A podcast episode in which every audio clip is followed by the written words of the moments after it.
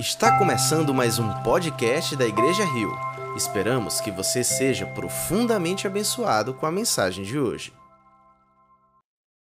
Boa noite, família Rio. Graça e paz da parte do nosso Senhor Jesus Cristo. Amém. Que bom. Bom estar aqui com vocês, compartilhando mais uma vez a palavra do Senhor. Eu quero convidá-los a um tempo de oração, se você puder, mais uma vez. Sei que você já fez isso mas nunca é demais estarmos na sala do trono falando com o Eterno. Convido você mais uma vez a fechar os teus olhos. Vamos pedir que o Senhor conduza esse momento. Deus, obrigado pela tua misericórdia sobre nós, que nos permite mais uma vez estarmos reunidos aqui em teu nome, glorificando o teu nome. Peço que teu Espírito Santo fique à vontade em nosso meio, tome o seu lugar de honra entre nós. Tu és o Rei teu é o poder, tu é a glória para todos sempre. Pai, eu te peço que apesar das minhas limitações, do meu cansaço, que eu possa ser um instrumento para abençoar a vida daqueles que estão aqui presencialmente e daqueles que assistem agora online. Eu oro, Senhor, para que essa palavra encontre endereço em nosso coração, que os nossos olhos espirituais possam ser abertos que os nossos ouvidos estejam prontos para a tua palavra, bem como um terreno fértil, onde a semente do Evangelho venha frutificar a cem por um. Que seja assim, Jesus. Perdoa aquilo que fomos, corrige aquilo que somos, dirige aquilo que seremos, para a honra e glória do teu nome. Amém.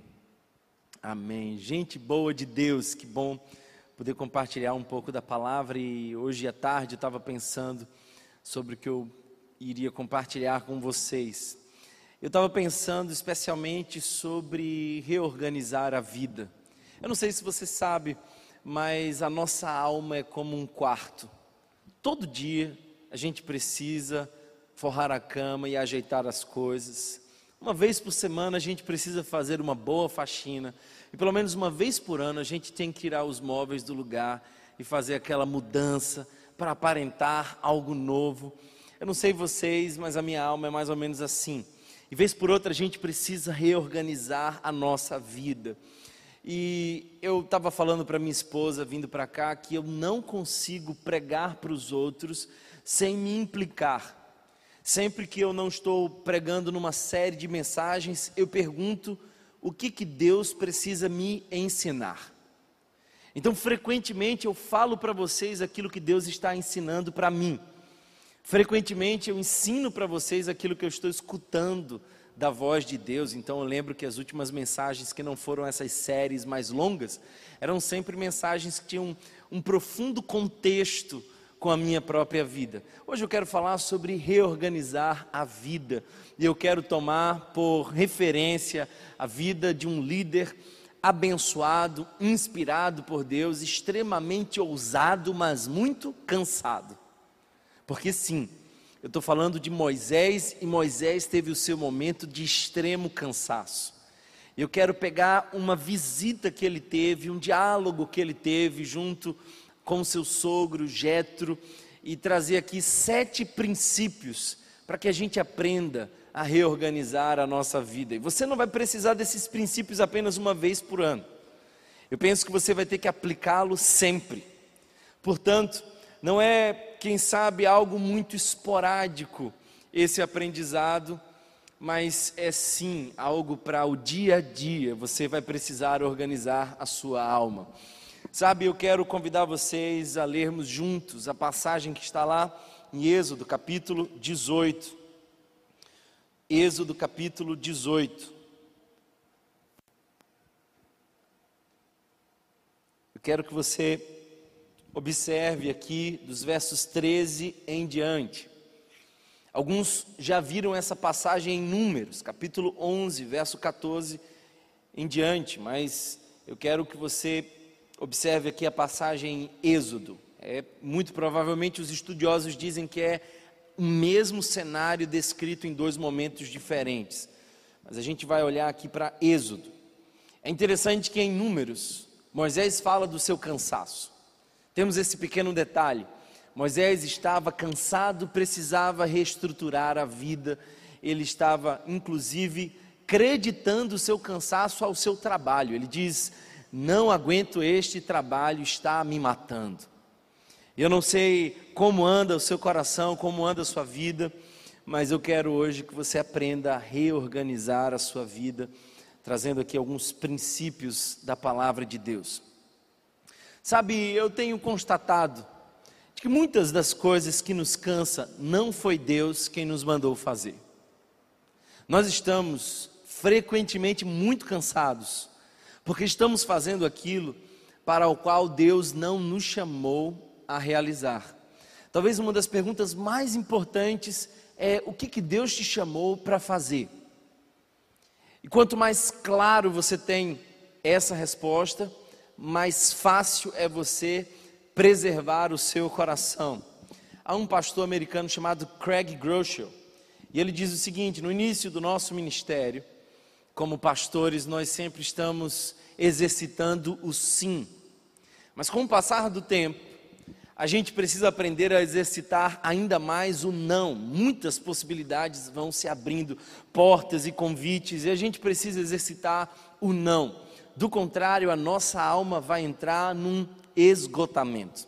E existem duas razões pelas quais a nossa alma entra num esgotamento. Primeiro, pessoas relapsas. Pessoas que estão à deriva fazendo de tudo que não está diretamente conectado com a sua visão, com o propósito que Deus deu. Mas segundo, pessoas extremamente zelosas e centralizadoras que carregam em si mesmas as coisas que outras pessoas poderiam fazer. Essas são as razões pelas quais nós muitas vezes estamos esgotados. Eu quero que você olhe para esse texto e entenda cada um desses princípios para reorganizar a vida. Vamos ler juntos? O verso 13 diz assim: No dia seguinte, Moisés assentou-se para julgar as questões do povo, e este permaneceu em pé diante dele desde a manhã até o cair da tarde.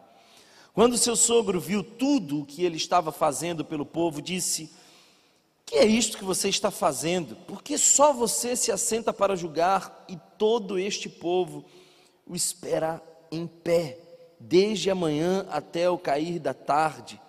Moisés lhe respondeu: O povo me procura para que eu consulte a Deus. Toda vez que alguém tem uma questão, esta me é trazida e eu decido entre as partes e ensino-lhes os decretos e leis de Deus. Respondeu o sogro de Moisés: que você está fazendo não é bom. Você e o seu povo ficarão esgotados, pois essa tarefa lhe é pesada demais. Você não pode executá-la sozinho. Agora ouça-me, eu lhe darei um conselho, e que Deus esteja com você. Seja você o representante do povo diante de Deus e leve a Deus as suas questões. Oriente-os quanto aos decretos e leis, mostrando-lhes como devem viver e o que devem fazer, mas escolha dentre todo o povo homens capazes, tementes a Deus, dignos de confiança, inimigos de ganho desonesto, estabeleça-os como chefes de mil, de cem, de cinquenta e de dez. Eles estarão sempre à disposição do povo para julgar as questões. Trarão a você apenas as questões difíceis. As mais simples decidirão sozinhos. Isso tornará mais leve o seu fardo, para, porque eles o dividirão com você. Se você assim fizer, se assim Deus ordenar, você será capaz de suportar as dificuldades. Olha só que coisa interessante, esse é um conselho para suportar as dificuldades. E todo este povo voltará para casa satisfeito. Moisés aceitou o conselho do sogro e fez tudo como ele tinha sugerido. Escolheu homem, homens capazes de todo Israel e colocou-os como líderes do povo, chefes de mil, de cem, de cinquenta e dez. Estes ficaram como juízes permanentes do povo. As questões difíceis levavam a Moisés, as mais simples, porém, eles mesmos resolviam. Então Moisés e seu sogro se despediram e este voltou à sua terra. É interessante que Moisés, um homem de Deus, que subia o monte, que via Deus de maneira singular, que falava com Deus como quem fala com um amigo, que representava um povo e que tinha poderes dados por Deus sobrenaturais. Moisés, que viu grandes milagres, precisou de alguém que veio de fora lhe dar algumas orientações para reorganizar a vida. Até onde iria Moisés se não fosse o conselho de Jetro?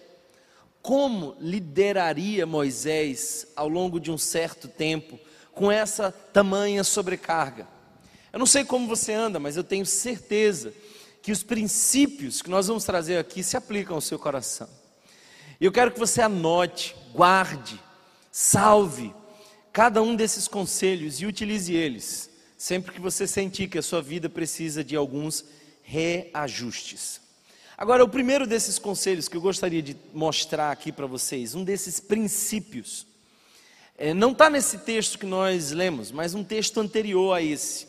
Eu quero que você olhe comigo agora o verso 7 e 8. Aqui está o primeiro princípio para reorganizar a vida. Olha só. Então Moisés saiu ao encontro do sogro, curvou-se e beijou. Trocaram saudações e depois entraram na tenda.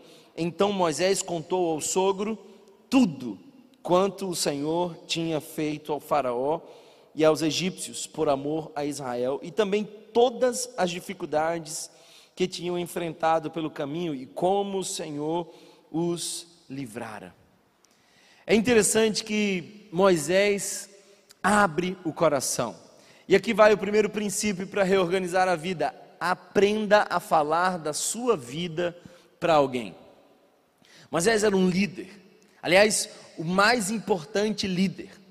Mas Moisés parece ter uma grande reverência diante do sogro Jetro que nem sequer tinha a mesma intimidade com Deus. Mas Moisés abre o coração e Moisés vai falando das coisas boas, das coisas ruins, das dificuldades, dos milagres. Moisés abre o coração e eu gosto de grifar aqui a palavra tudo e todo. É interessante que Moisés falou tudo. Eu penso, queridos irmãos, que muitas vezes nós estamos adoecendo porque nós não aprendemos a falar do nosso coração. A gente fica muito mais com vergonha do julgamento, preocupado com o olhar do outro, do que sinceramente buscando alívio no falar com alguém. Uma das coisas que mais me chama a atenção é de que essa não é apenas uma lição aplicada por Moisés. Não é apenas Moisés que fala de tudo, mas também Jesus fala de tudo. Você já chegou a notar que Jesus chama alguns discípulos para o Getsemane e diz para eles coisas que nós não teríamos coragem de dizer. Já percebeu como Jesus chega, por exemplo, para os seus três discípulos mais próximos e diz: A minha alma está angustiada até a morte. Jesus relata o estado da sua alma, ele se despe diante dos dos olhares dos seus amigos, ele pede ajuda, ele abre o coração, ele fala de si.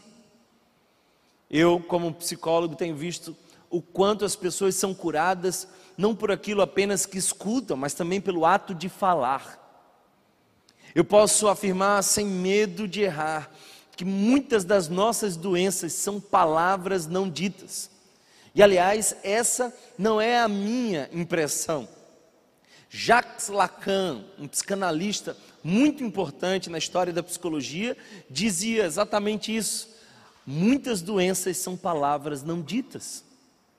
Então, se você quer reorganizar a sua vida, você vai ter que aprender a falar da sua alma, vai ter que chamar alguém e confessar as suas dores. Aliás, nós evangélicos removemos da nossa espiritualidade o conceito de confessionário. Parece que dentro do movimento romano, da Igreja Católica, ainda há uma preservação do que se chama de confessar pecados. E de uma maneira quase que pelo inconsciente coletivo, a manifestação da espiritualidade católica empurra você para pelo menos uma vez por ano, se és de fato um bom católico, você vai precisar confessar. E nós, em vez de ampliar esse princípio bíblico, nós reduzimos isso. É claro que você precisa confessar a Deus em primeiro lugar. Ele é quem está pronto para ouvir o seu coração mas não é somente a Deus, a gente precisa confessar uns aos outros. Aliás, Tiago, o irmão de Jesus, escreve dizendo isso: confessai os vossos pecados uns aos outros para serem curados. Nós precisamos abrir a nossa alma. Muitos dos salmos que nós lemos nos inspiram porque são, na verdade, salmistas abrindo o coração. E eles são tão sarados quanto a capacidade de abrir e traduzir o seu coração e os seus sentimentos para outras pessoas, que eles fizeram poesias das suas dores. Porque estás abatida, ó minha alma? Porque te perturbas dentro de mim? A gente sabe pelo que passou e o que sentia o salmista, porque ele vai não apenas confessando, ele vai registrando. Note, portanto, que a espiritualidade cristã não é um convite a silenciar as nossas dores íntimas, mas é um convite a desfrutar de uma comunidade terapêutica. É bom poder falar, está doendo. Eu tomei uma decisão quando comecei a pastorear que eu não calaria as minhas dores, as minhas angústias, eu não mentiria os meus dramas, eu não diria que estou bem quando não estou bem. E a maioria das pessoas que me perguntam como eu ando ultimamente tem escutado a mesma resposta: eu estou bem, mas também muito cansado. Talvez por isso esse texto brilha mais aos meus olhos, quem sabe, do que aos seus. Porque a semelhança de Moisés, eu estou cansado. E é um privilégio poder dizer: eu estou cansado. Não viver de aparências, não fazer uma fachada mentirosa para inglês ver, abrir o coração é um dos, é um dos passos mais importantes para reorganizar a nossa vida. Esse é o primeiro princípio que eu gostaria de ensinar a vocês, para que vocês possam reorganizar a vida. Se até mesmo Jesus falou das angústias do seu coração, não cale, não cale as suas aflições. Um dos melhores ambientes para que nós possamos abrir o coração são os pequenos grupos. Se você ainda não faz parte de um pequeno grupo, você está desperdiçando uma das melhores oportunidades que a igreja lhe oferece. O pequeno grupo é o lugar onde você pode abrir o coração sem medo de julgamento, porque no Evangelho somos todos doentes, cuidando uns dos outros e dependendo do médico dos médicos. Eu também quero trazer para você um segundo princípio para você reorganizar a vida. Segundo princípio. Se o primeiro princípio é aprender a falar do coração, o segundo princípio é aprender a ouvir alguém sobre a sua vida. Eu, lamentavelmente, tenho visto pessoas que não estão dispostas a ouvir o que o outro pode falar sobre a sua vida. Note aqui que o verso 14 nos mostra que o sogro de Moisés faz algumas considerações para Moisés. E o verso 14 diz: Quando seu sogro viu tudo o que ele estava fazendo, disse: O que é que você está fazendo? Por que você está fazendo assim? Sabe o que isso nos ensina? Que nós precisamos ter algumas pessoas que ponham um dedo na nossa cara. A gente tem que dar autoridade para alguém nos dizer umas boas verdades, sem muitas curvas, sem fazer aquelas voltas, sem muito medo de o que dizer. Escolha alguém a quem você ama e que você sente que a relação é recíproca. E diga para essa pessoa que ela tem total liberdade para dizer a verdade sobre aquilo que ela enxerga em você. Sabe qual é o problema? Eu penso que a nossa geração é uma geração que tem uma idolatria pela autonomia. Nós nos desvencilhamos dos nossos pais. Nós não queremos mais ouvir os antepassados. Aqueles que são mais velhos do que nós parecem que não têm mais nada a ensinar. Nós fazemos o nosso caminho, do nosso jeito, da nossa forma. Parece que nós é que temos o controle. Nós queremos autonomia, bem como Eva no Éden. Nós estamos buscando autonomia e encontrando sofrimento. E é interessante que Moisés lidera um povo, mas Moisés para para ouvir o sogro e ele escuta. E o sogro diz: O que, é que você está fazendo? E quando nós lemos, nós não sentimos as entonações, elas se perdem. Há aqui um registro do que foi dito, mas não de como foi dito. E aqui nos cabe conjecturar entonação. Eu penso, por exemplo, que Jetro ficou um tanto surpreso e até com bastante ênfase disse: Mas por que, que você está fazendo assim? Quem é que questiona você? Na sua vida, quem é que questiona você? Eu tenho visto que frequentemente, quando nós vamos exercer essa função de questionadores, aqueles que são ah, responsáveis por exortar, por confrontar, as pessoas trocam de igreja. Elas preferem um lugar onde elas não são exortadas, não são repreendidas. E como não são repreendidas, nunca crescem. Elas continuam repetindo os mesmos erros. Elas não evoluem. É interessante que primeiro Moisés para diante do sogro e abre o coração. Mas também ele não apenas aprendeu a falar, ele também aprendeu a ouvir. E sabe uma coisa linda desse texto? É quando nós olhamos o verso 24, o último desses versos. Se você observar, aliás, o, o antepenúltimo verso, 24, diz assim: Moisés aceitou o conselho do sogro e fez tudo como ele tinha sugerido. Sabe por que, que Moisés foi o líder que foi? Porque Moisés foi capaz de abrir o coração, mas também foi capaz de ouvir o que as pessoas tinham a dizer sobre ele. Ele não estava fechado ao feedback. Queridos irmãos, uma das coisas mais tristes é perceber pessoas com grande potencial que estão fechadas ao feedback. Não se faz bons profissionais, bons ministros, bons discípulos sem bons feedbacks. E Moisés não apenas aceitou parte, o texto diz que Moisés aceitou tudo. Portanto, o primeiro princípio é aprenda a falar da sua vida para alguém. Mas o segundo princípio é aprenda a ouvir alguém sobre a sua vida. Infelizmente, a maioria de nós não tem essa pessoa. A maioria de nós tem ouvido aqueles que não têm o que dizer. Por isso, uma das coisas que você mais precisa na sua caminhada é de pessoas maduras e experientes que lhe ajudem a enxergar os seus pontos cegos. Todos nós temos pontos cegos. Todos nós, quando estamos no controle da nossa vida, perdemos alguns ângulos acerca de nós mesmos nós precisamos de alguém que nos faça perguntas. Escuta bem isso: se é você a pessoa que faz a avaliação de si mesma, você parou no tempo. Quem avalia você? É você mesmo apenas.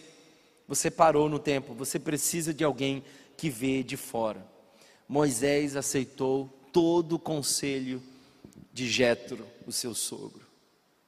Aprenda a falar, mas também aprenda a ouvir. Terceiro princípio que eu gostaria de ensinar para que a gente possa reorganizar a nossa vida: considere a sua responsabilidade pelo seu problema. Esse é o terceiro princípio. Se você observar o verso 15, você vai notar algo interessante. Olha só como como Jetro conduz essa conversa. Verso 15 nos diz assim: Moisés lhe respondeu: O povo me procura para que eu consulte a Deus toda vez que alguém tem uma questão. esta me é trazida, e eu decido entre as partes e ensino-lhes os decretos e leis de Deus. Respondeu o sogro de Moisés: O que você está fazendo não é bom. Eu gosto desse cara. A gente precisa de um jetro na nossa vida, que vez por outra olha para nós e fala assim: não está certo, não é bom, não é por aí, está errado esse negócio. Percebe que Moisés conta uma história bonita. Olha só, eu consulto o povo, eu instruo na lei, o povo me procura. Moisés tem algumas justificativas. Ele diz assim: Olha, eu trabalho duro e trabalhava. Moisés está fazendo o seu melhor, entre aspas. Jetro diz: Não é bom. Se você quer reorganizar a sua vida, você não pode culpar ninguém por ela. Um dos princípios que eu gosto da filosofia existencialista é de que na última instância você é sempre o responsável pela sua própria vida. Aliás, Sartre, filósofo existencialista, vai dizer que não é o que fizeram com você, é o que você vai fazer do que fizeram com você. Você é o responsável. E não adianta você ficar contando uma historinha. Não adianta você ficar dizendo é porque alguém devia fazer alguma coisa, mas não fez. Você é o responsável, você tem o controle da sua caminhada. E quem sabe você precisa de um jetro que diga assim: o que você está fazendo não é bom e a responsabilidade é sua. A pergunta mais importante que eu posso fazer dentro de um processo terapêutico é essa Anota aí, guarda no seu coração. Qual é a sua responsabilidade na sua queixa? Qual é a tua parcela nesse teu problema? O que é que de fato você fez ou faz para manter ou que causou aquilo que hoje você reclama? Tem um monte de gente por aí dizendo assim: o problema é meu casamento. Quanto é que você investe no seu casamento? O indivíduo passa cinco horas por dia numa faculdade, passa cinco anos na faculdade para aprender a ser um bom profissional. Mas o indivíduo não quer experimentar cinco minutos de investimento no casamento, não quer passar dez minutos na presença de Deus. Quem é o responsável pela sua vida é você. E Jetro diz isso para Moisés: olha, é verdade, você está trabalhando muito, tem muita demanda, muita coisa, mas deixa eu te dizer uma coisa: o que você está fazendo não está bom. O que você está fazendo não está bom. Não se vitimize, cuidado. É muito provável que a má gestão da sua vida é a razão primária do seu cansaço. Vou repetir isso é muito provável que o seu cansaço seja o resultado da sua má gestão da vida. A superficialidade das relações, talvez o seu isolamento, sua falta de recurso, muitas dessas coisas que é a sua queixa, é na verdade a consequência dos seus atos. Então, queridos irmãos, o que eu quero que você entenda é de que o pior dos caminhos que você pode trilhar é o caminho da auto-vitimização. É interessante quando nós lemos aquela passagem que Jesus é convidado para estar na casa de Marta. Eu não sei se você sabe, mas muito provavelmente foi Marta quem convidou Jesus. A casa era de Marta, mas num determinado momento, Marta parece incomodada com Jesus e ela diz assim: Jesus, olha, manda minha irmã vir me ajudar. Ela começa a tentar manipular Jesus, começa a dizer para Jesus o que é que Jesus tem que fazer. E não é diferente das suas orações. Nas suas orações, frequentemente você diz para Jesus o que é que ele tem que fazer. Ela começa a entrar num processo de vitimização. Aí ela diz assim: Jesus, você não se importa? Você não está vendo, você não se importa comigo. A casa era de Marta. Ela é a responsável. Foi ela quem convidou.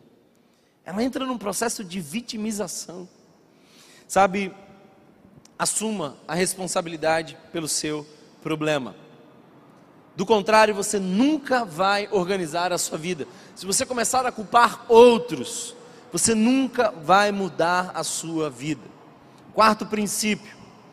Vamos avançar. Eu quero ensinar para vocês o quarto princípio baseado nesse texto. Reconheça que suas decisões trazem prejuízos a todos à sua volta. Reconheça que as suas decisões provocam dano àqueles que estão sob a sua influência. Olha só o verso 18. Se você observar o verso 18, há algo interessante aqui. Você e o seu povo ficarão esgotados. O problema começava em Moisés, mas não parava em Moisés. Eu preciso deixar muito claro isso aqui: você precisa reorganizar a sua vida por amor aos outros.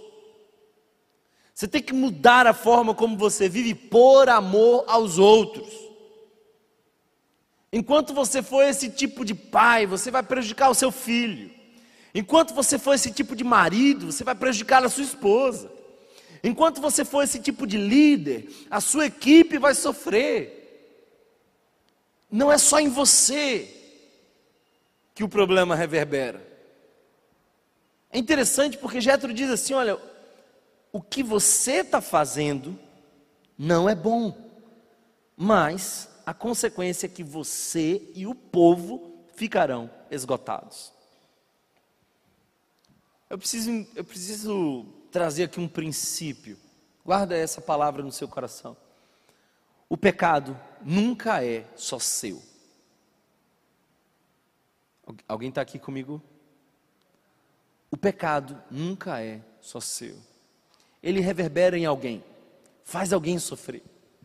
E frequentemente a família sofre por conta do seu pecado. Frequentemente as pessoas que mais te amam sofrem por conta do seu pecado. É interessante que Jonas entra num barco na direção contrária à vontade de Deus. Deus o manda ir para Nínive, mas ele pega um barco justamente na direção oposta. Ele está dormindo no fundo do barco e o barco começa a passar por uma grande tempestade e assusta a todos. E se aqueles homens não tivessem lançado Jonas na, na água, todos aqueles, homens, aqueles homens iriam naufragar junto com Jonas. O teu problema não é só seu. Você tem que mudar a sua vida.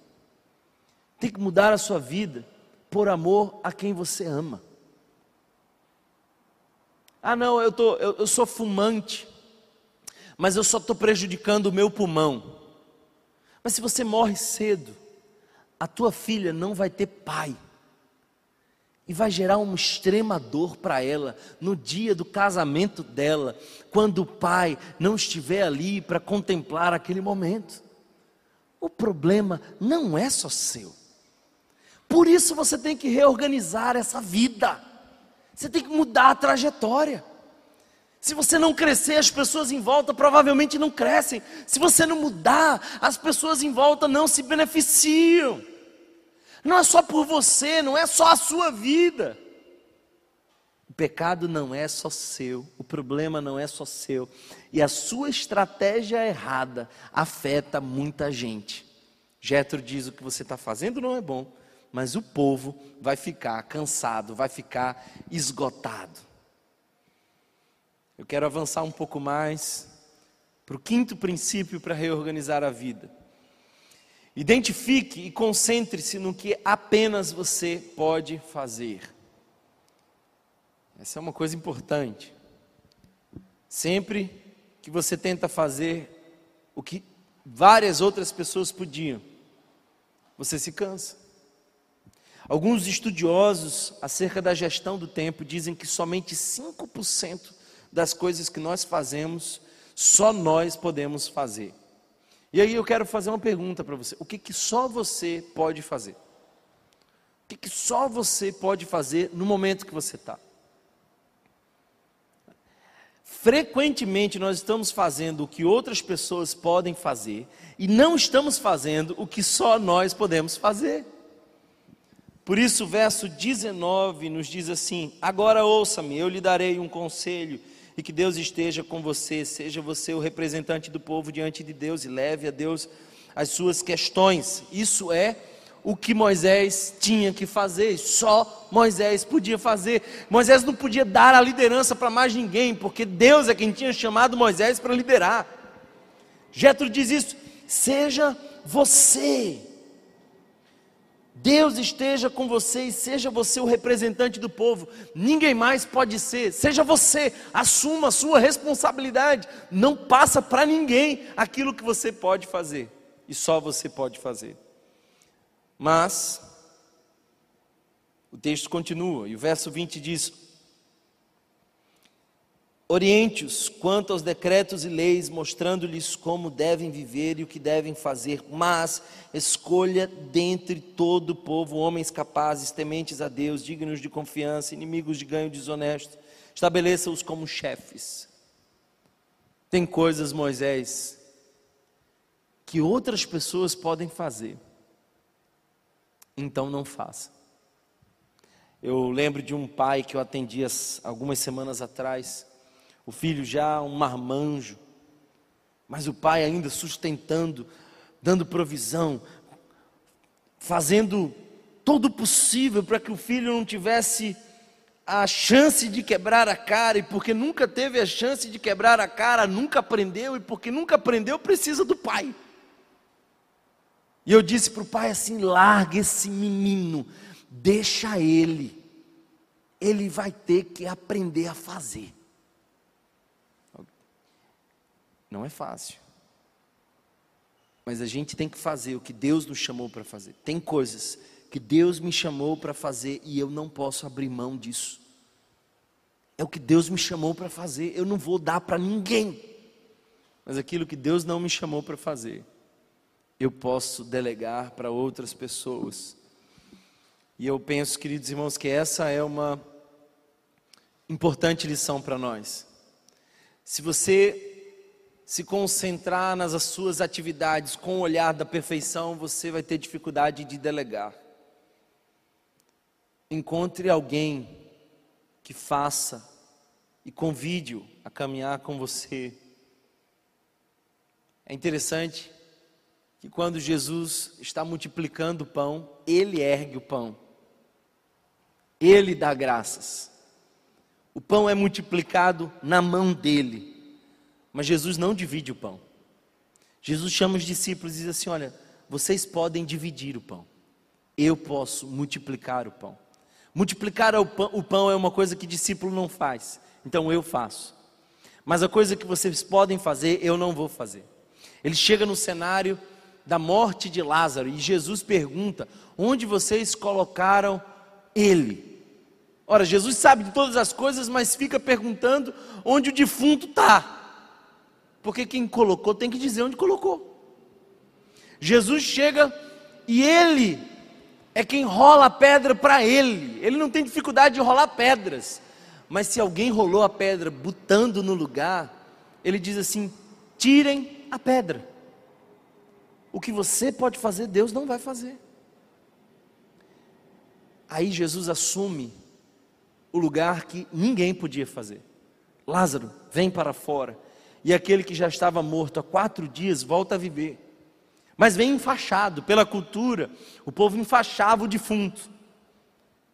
E aí Jesus olha mais uma vez para o povo e diz assim: Foi vocês que amarraram, ataram, botaram esses panos todos, então agora vocês tirem o pano. Vocês não podiam ressuscitar, eu ressuscitei. Mas tudo mais está na mão de vocês. Concentre-se naquilo que você foi chamado a fazer. Sabe, na nossa vida, nós temos pelo menos quatro tipos de cenários. Quatro tipos de cenários. O primeiro que eu posso chamar de crises ou incêndios. Né? É aquela coisa que a gente tem que fazer imediatamente. Não dá para esperar um incêndio, uma crise, é um problema grave, a gente tem que resolver. O segundo tipo de cenário são as interrupções e solicitações. Isso frequentemente é a agenda do outro. É quando o outro quer fazer a sua agenda. Você pode fazer isso e aquilo. Interrupções, solicitações. E nós somos viciados nesse negócio. Quer ver? Posso confessar? Eu falei de confessar os pecados. E eu tenho que confessar aqui. Eu sou aquele que dá exemplo. Esse negócio chamado WhatsApp é uma das formas mais terríveis de alguém controlar o seu tempo. E a gente fica culpado se a gente não responde na hora. A gente fica assim sentindo, meu Deus, eu tenho que responder essa pessoa. E a agenda do outro vai imperando contra o meu tempo. Aí aparece uma outra desgraça chamada Instagram, né? Que representa o terceiro tipo de cenário, que são as distrações. É o indivíduo que tem um bocado de coisa para fazer, mas ele está fazendo aquilo que não precisa ser feito. Deus está falando com alguém, irmão?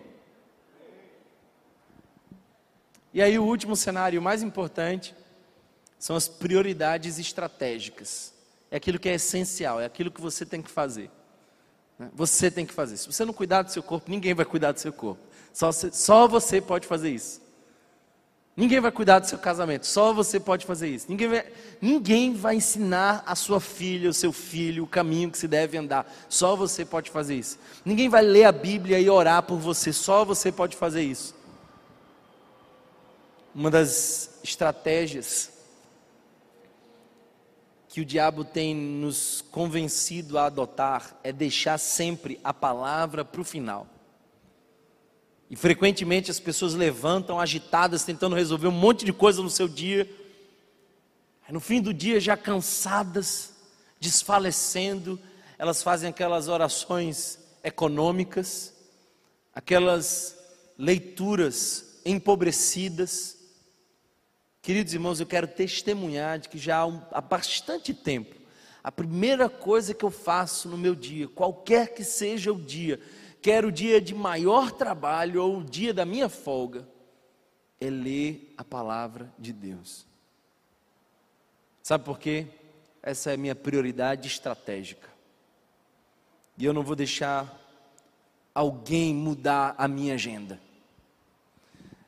Quero caminhar para o final, o tempo já está avançando, mas vamos lá para o sexto princípio. Tenha critérios claros e consistentes. É interessante que Jetro diz quem é que ele pode escolher, quem é que caminha perto dele, a quem ele delega funções. Olha só, o texto diz assim: Mas escolha dentre todo o povo homens capazes, tementes a Deus, dignos de confiança, inimigos do ganho desonesto. Olha só, algumas, alguns critérios: capacidade no serviço, piedade para com Deus, lealdade para com o líder, integridade para com o povo. São os critérios que Jetro destaca. Gente, precisamos ter critérios para quem a gente chama para caminhar conosco. Você vai abrir o seu coração para alguém, bênção. Para quem? Quais são os critérios? Que fazem você escolher essa pessoa. Eu lembro que numa dessas minhas fases de extremo cansaço e sobrecarga emocional, porque eu não sei se você já imaginou, mas não é fácil liderar uma igreja, manter-se no trabalho, trabalhar com tanta pressão, responsabilidade, cuidar de vidas, isso não é fácil. Eu precisei ir a um psicólogo, senti que eu estava precisando abrir o meu coração para alguém e eu precisava de um olhar mais clínico que me ajudasse a entender algumas coisas. E foi um processo muito criterioso quem eu iria escolher para abrir o coração. Quando a gente chama alguém para delegar alguma área específica na nossa igreja, como líderes, a gente tem muitos critérios. São muitos critérios. E sabe, irmãos, eu queria que você mantivesse critérios para escolher as pessoas que vão caminhar com você, que vão assumir demandas com você. Que o Espírito Santo te conduza a algumas pessoas que podem dividir as lutas com você. Tenha critérios claros e consistentes. Por último, eu quero encerrar mostrando algo interessante. Lembre-se, princípio número 7. Lembre-se, todos ganham quando você se torna melhor. Em outras palavras, todos ganham quando você reorganiza a sua vida. Olha o verso 23. Verso 23. Se você assim fizer, e se assim Deus ordenar, você será capaz de suportar as dificuldades. É por você que você precisa organizar a vida.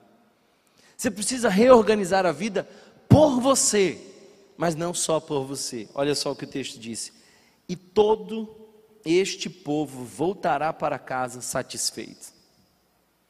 Todo este povo voltará para casa satisfeito. Todo mundo ganha quando você reorganiza a sua vida. Todo mundo ganha. Então deixe as pessoas desfrutarem dos frutos da sua reorganização. Está na hora de mudar de vida.